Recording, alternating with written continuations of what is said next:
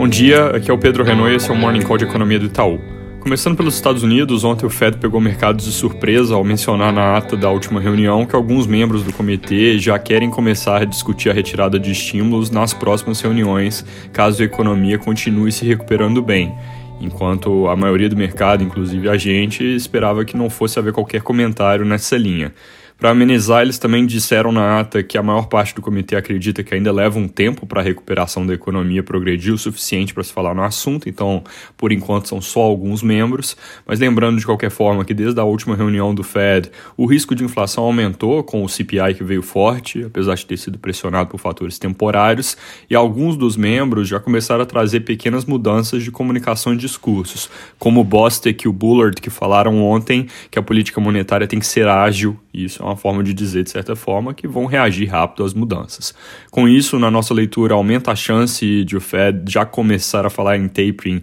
agora no meio do ano, possivelmente na reunião do mês que vem, e isso é obviamente algo a que os mercados reagiram. Trajetória, então, vai ficando com cara de que começam a sinalizar de forma mais aberta a retirada de estímulos nas próximas reuniões. Lá para o fim do ano, devem anunciar de fato que vão fazer o tapering, que significa começar a retirar esses estímulos, diminuir os programas de compra de ativos e aí implementar isso no primeiro trimestre do ano que vem, com altas de juros mesmo acontecendo no início de 2023.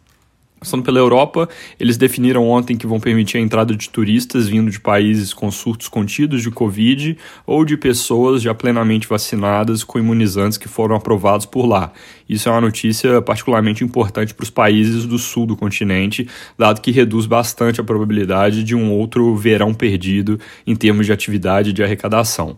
Num tema que importa, mas que às vezes passa batido, Irã, Estados Unidos e outras potências parecem ter chegado a um acordo sobre o tratado nuclear que está sendo negociado em Viena, com declaração agora há pouco do presidente do Irã de que os principais pontos já estão definidos e que as grandes potências concordaram em remover sanções econômicas sobre o país. Com isso, o preço de petróleo continua cedendo hoje, aceleram a queda, dada a perspectiva de mais exportações por parte do Irã à frente e menor risco geopolítico também. Aqui no Brasil, mais um dia de noticiário vazio. O destaque é que a MP de capitalização da Eletrobras foi aprovada ontem na Câmara, sem mudanças com relação ao que foi proposto pelo relator, que é um texto que ainda tem um ou outro ponto controverso, mas onde já foram removidos os trechos que foram ventilados no início dessa semana e que poderiam de fato inviabilizar a privatização. Então agora o texto segue para o Senado e aí ele deve ser discutido lá por um tempo antes de ir a voto, lembrando que a janela para esse tipo de debate já não é muito longa, dado o clima eleitoral que se aproxima.